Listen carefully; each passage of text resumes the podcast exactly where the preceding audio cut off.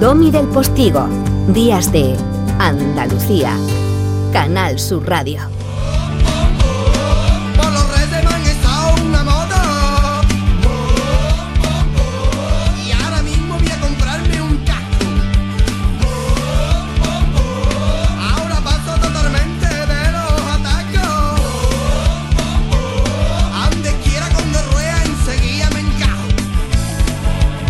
La gran marquesa de las palabras en andaluz seguro que regañaría a nuestro queridísimo y admirado Pepe Bejine por utilizar esa especie de vulgarismos divertidos. ¡Una moto! ¡A moto!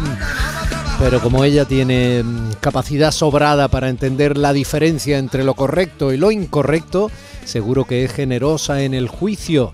En todo caso, se lo vamos a preguntar. El olivo de las palabras.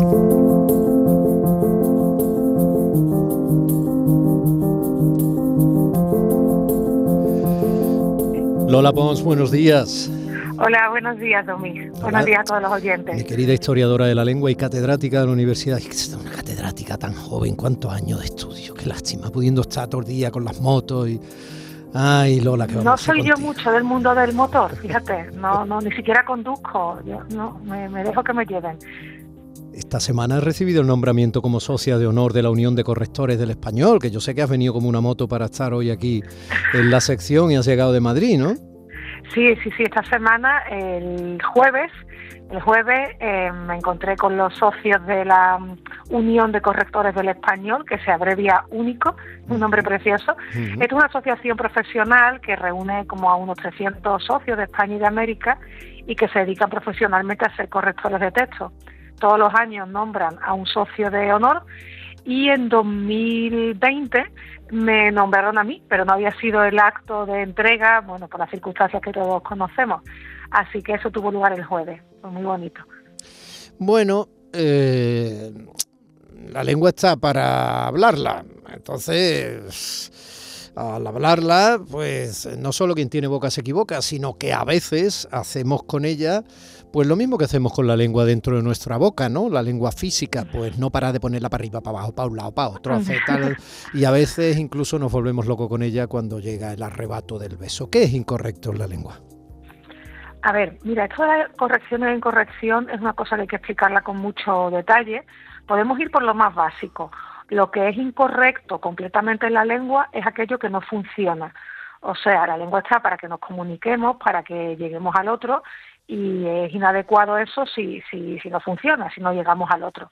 Hay un tipo de incorrección muy evidente que es la que va contra el sistema. Pues, por ejemplo, si alguien dice eh, el ventana, ¿no? Pues un extranjero que está aprendiendo español dice el ventana en lugar de la ventana, está cometiendo una incorrección, no se impide la comunicación porque seguramente entendamos sin problema la frase, pero eso es incorrecto en el sentido de que va contra el sistema. ¿no? El sistema lingüístico pues ha, ha consagrado que ventana es femenino. Hay también incorrecciones que van contra aspectos concretos de niveles lingüísticos. Por ejemplo, nos hemos puesto de acuerdo en una ortografía del español que le pone a ventana una V y no una B. Entonces, pues va ser una incorrección ortográfica escribir mm, ventana con B.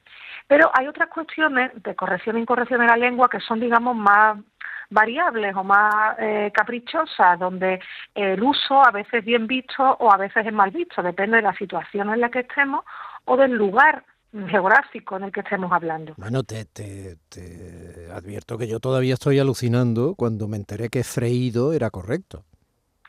Mm, sí, efectivamente. Eh, mm, eh, tenemos que decir, por ejemplo, frito, si decimos tomate frito, ¿no? O huevo frito, pero por ejemplo los participios, que son esas formas que acaban en ado o en ido, que van detrás del, verbo haber, pues, ha salido, ha comido, etcétera, en los participios se puede usar tanto freído como frito, ¿no? Se puede decir, pero no se puede decir tanto, no se puede decir tanto decido como dicho.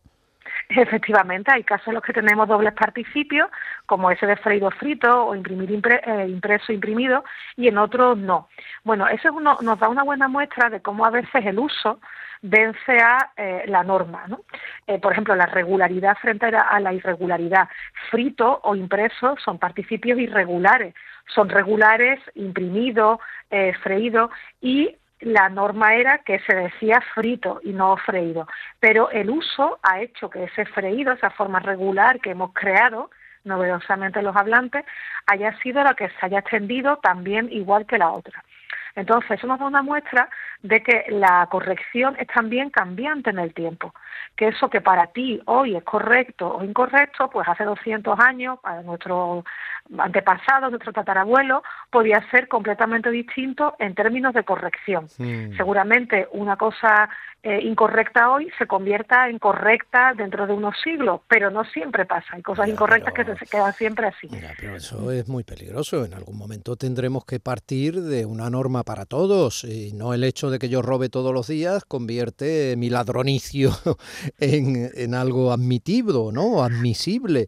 O sea, estamos hablando que entonces las instituciones de la lengua como árbitros legisladores, pues, pues, pues de ellas depende que en un momento determinado la norma estalle o no.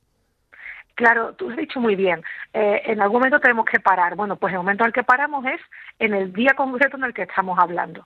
O sea, la corrección a la incorrección se la tenemos que regular nosotros en función de cuáles son los criterios que están activos cuando estamos hablando hoy, no como hablaban nuestros mm, tatarabuelos o bisabuelos. Quiero decir, nuestros antepasados hablaban latín y si dejaron de hablar latín y empezaron a hablar castellano o francés o italiano, es porque empezaron a modificar la forma de hablar latín.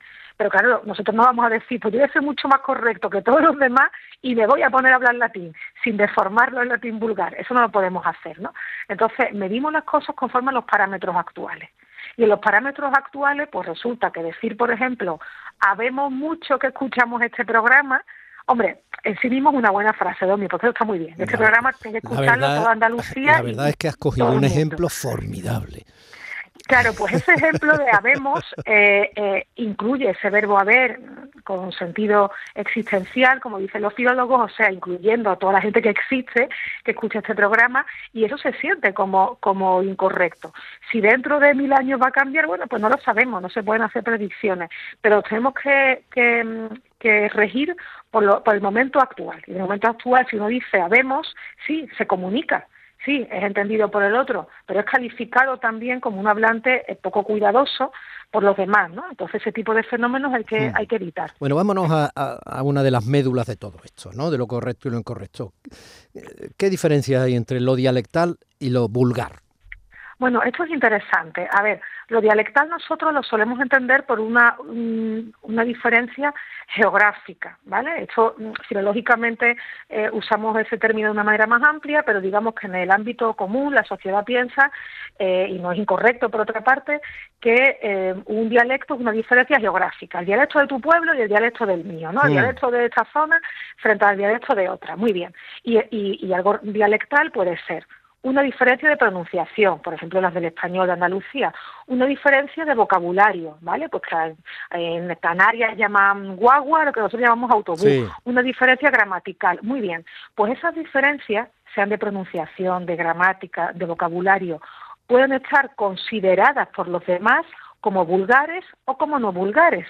No todo lo dialectal es vulgar, ni todo lo vulgar es dialectal. Por ejemplo, la pérdida de la D entre dos vocales en español, comío, llegado, etcétera, eso se da en muchas zonas de, la comunidad hispanohablante. eso no solo lo hacemos los andaluces, ¿verdad? Y eso, por ejemplo, resulta que cuando hacemos participios en aro y decimos llegado, eh, estudiado, está mejor visto que cuando perdemos la D en los participios en ido y decimos he comido, he bebido estudiado, pues los participios en ido con la de perdida se ven más vulgares que los participios en ado. Mm. Entonces, el fenómeno es el mismo, pero la consideración que le dan los hablantes al fenómeno puede ser que una cosa la consideran vulgar y otra no.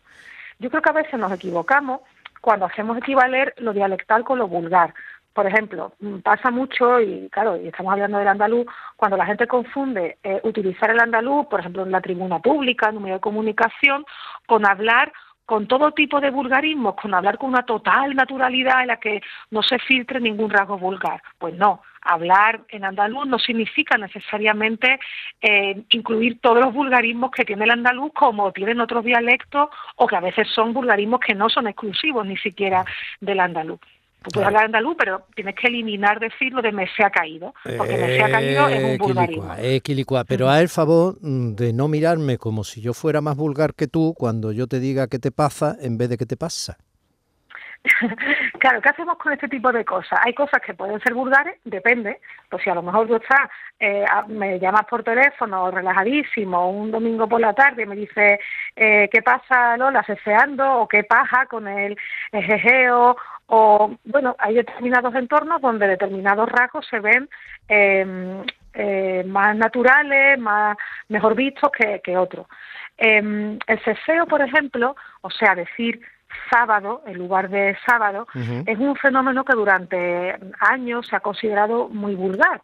Esto es muy injusto porque históricamente el ceseo es como el hermano eh, gemelo del ceseo, de eso de decir, por ejemplo, corazón o mm. cerveza. Mm. Son los dos el mismo fenómeno. Pero en Sevilla Capital se cesea y no se cesea. Y eso ha hecho que el ceseo esté mejor visto que el ceseo.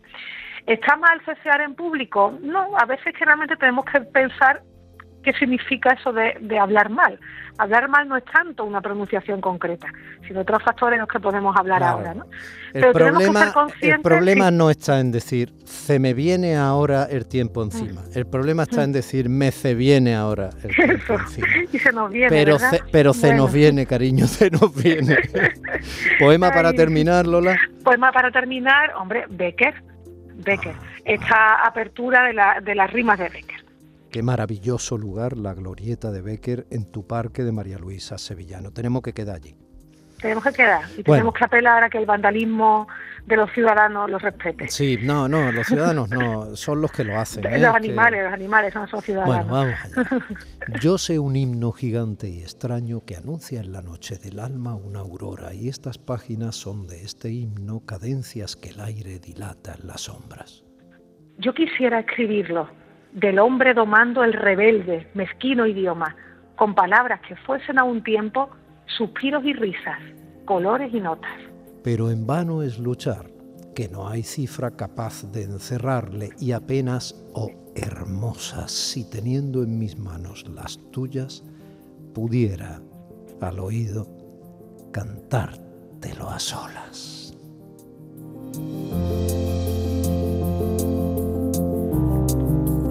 Hasta el sábado que viene. Hasta el sábado que viene. Con la J, la semana que viene, con la J. Ya vale, vale, vale. Días de Andalucía, con Domi del Postigo, Canal Sur Radio.